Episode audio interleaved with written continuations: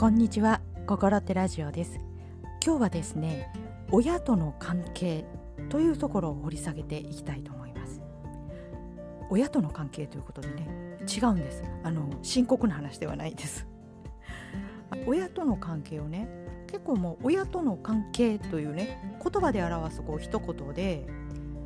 前ねいろいろあるじゃないですか。親との関係はね結構こう恨みつらみであったりとかね。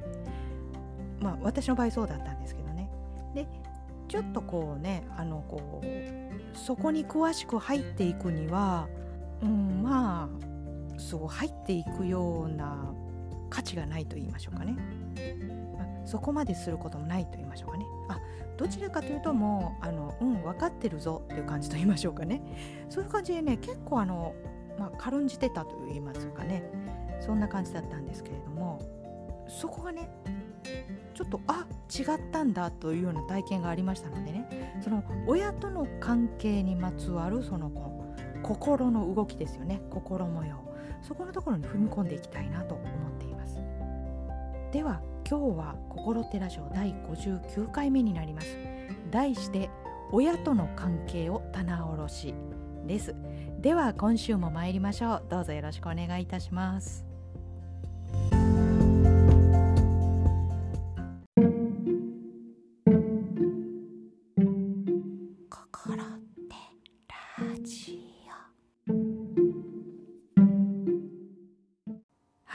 それでは今日のテーマ「親との関係を棚卸し」ということで進めていきたいと思います。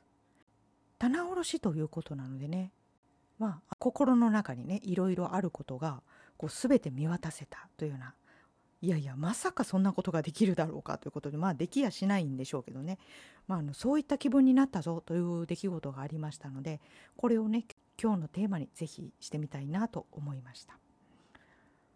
でねあのどうしてこの棚卸しできたぞというような気分になったのかというところなんですけれどもね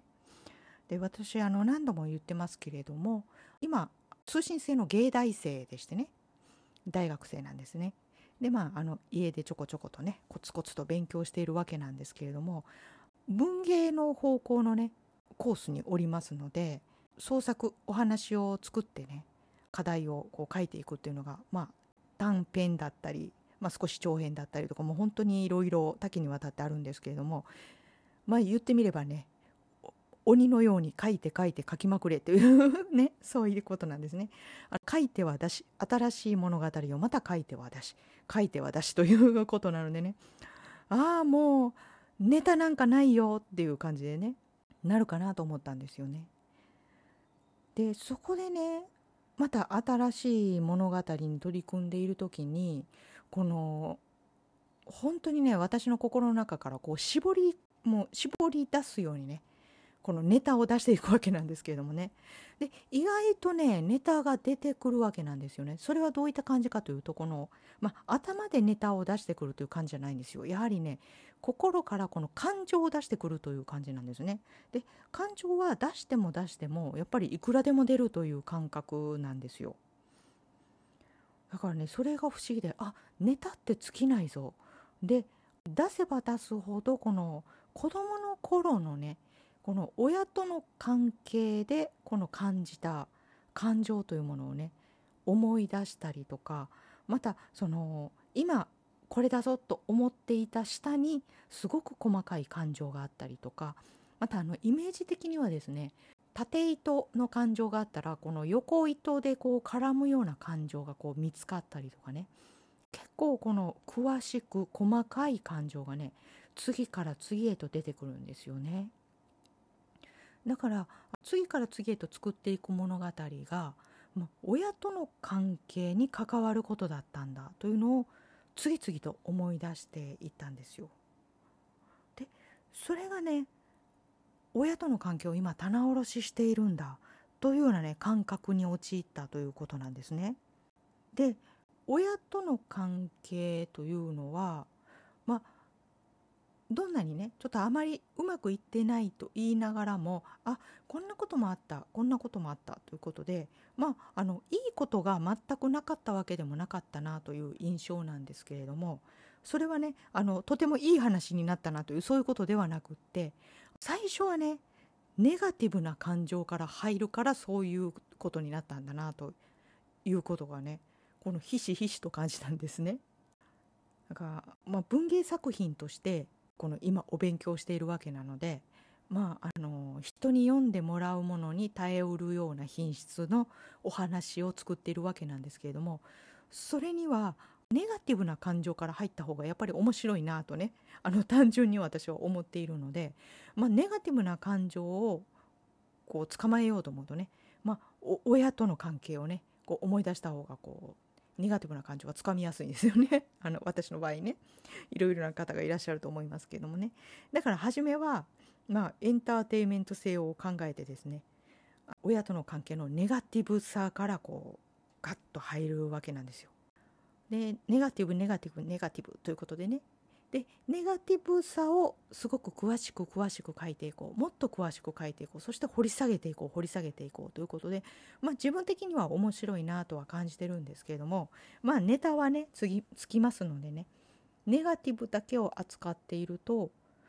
まあ、ちょっとあまり面白みのない文章といいますかね。あのワンパターンといいますかね。まあ私の中から出している感情なのでワンパターンになりますよねどうしてもね。しかし次の課題は来るということでねこのもう心の中から絞り出すようにね新しい感情をねこう出そう出そうとするわけなんですよ。でそこで次のことが起きるということなんですよね。ではこのことについて後半でまた詳しく触れていきたいと思います。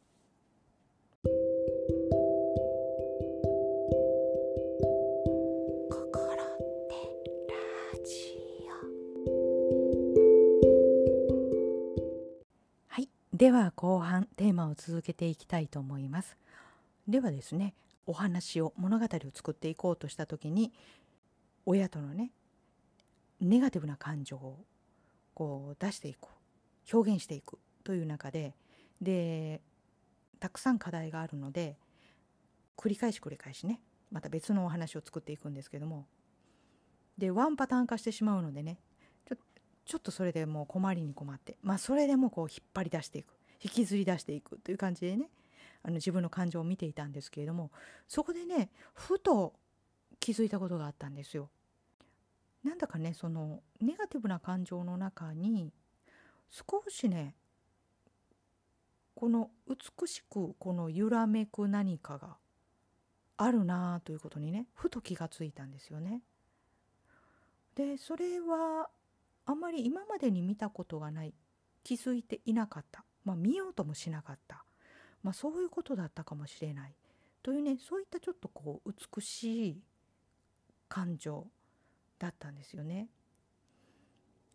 でそれが見えてきたものでそれをどうしても捕まえたいと思いますよね。でそこでねこの、まあ、言葉文章で表現しようと試みるんですけれども感情ってあれですよねあの美しいものだけで表現しようとしてもなんだか嘘っぽいしでネガティブばっかりでこう表現しようとしてもまあちょっとね慣れ親しんだこのあまり面白くないまあワンパターンになってしまうまあそういった感じがしますよね。でこの、まあ、少しこの揺らめく美しさというものをこの今まで表現していたネガティブさの中にこの織り込むようにね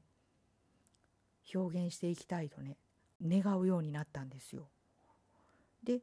その折り合うところにやはりあの作品としての面白さがあるなということでねそういうことを感じるようになったんですね。でそれからですね丸ごと親との関係で感じたこと感じることそれをね根こそぎ感じたいとねもう再度思ったんですよね。でこれがねやっぱりあの私がネガティブな感情を感じやすいというね あのそういう性質だったからということもあると思うんですね。であの本当に繰り返し繰り返し同じ作業をすることでちょっとうんざりしちゃったというところがあるのでもう少しもう少し先を見たい新しいものを見たいというまあ、そういったね願いがあった上で起きたことという気がすごくするんですよね。だから私はねあのあまりそうですね親との関係がまあ完全に良好というわけではなかったのでネガティブな感情がね、まあ、人よりは多いかもしれないと思っているんですけれどもまあその自分の心の中を丸ごと見たいと思うことによって印象って少しずつね変わっていくんですね。それがあの親との関係を棚卸しということだと思うんですけれども、まあ、とてもねとてつもなくあの悪いことがあったそしてひどい感情があるという中で、まあ、ちょっと美しい感情、まあ、ポジティブな感情ですよね。それがないわけでもなかったということはですね、まあ、ここで親はこういうふうにしたんだというのはねこういうふうにしたのかもしれないというのは推測とね理解が少しずつ私に入ってきたということですね。で推測と理解ということでですねまああの親への見方が変わったとかね親を許したとかねそっちの方面にはいかないんですねどうもね私は。あそうなるとこの私の表現方法が少し変わってくるなということでねまあちょっと作品にぶつけるというね そういった形になるんですけどね。うん、ネガティブ方面から入るネガティブにエンターテインメント性を感じていたという私のねあの頭カチカチの考え方がね まあそういった方向にどうもいったようなんですね。それはちょっとね私にとって嬉しい子さんでしたね。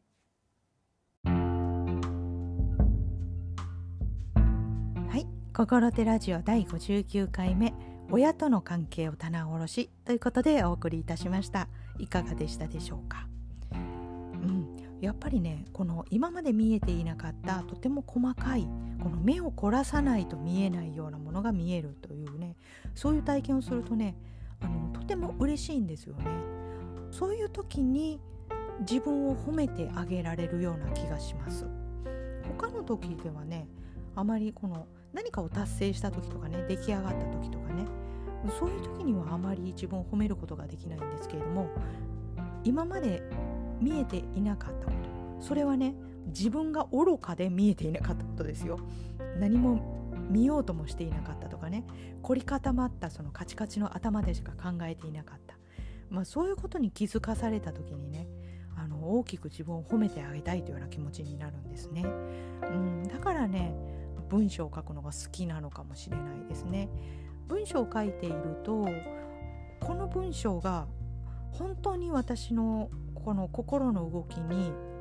一致しているんだろうかというのをね検証しながら文章を書いていくんですよね私の場合ですよ。でまあほとんどの場合ねうん何か違う何か違うもう一歩もう一歩先へもう一歩深くということでねどんどん書き直していってまあ、ある程度このカチッとこの自分の心に合った文章を作っていくわけなんですけれどもその時にね、まあ、とてもこの快感を感じたりとか自分を褒めてあげたりとか、まあ、そういったことができるわけなんですね。だからあの文章を書くのが好きなのかもしれません。皆さんはどういった体験でしたでしょうか？はい。では心手ラジオでは引き続きお便りを募集しています。ご質問ご感想どのようなことでも結構ですのでメールでお送りいただければと思います。では来週金曜日また心ってラジオでお会いできればと思います。心って浜田亜希でした。本日もありがとうございました。ごきげんよう。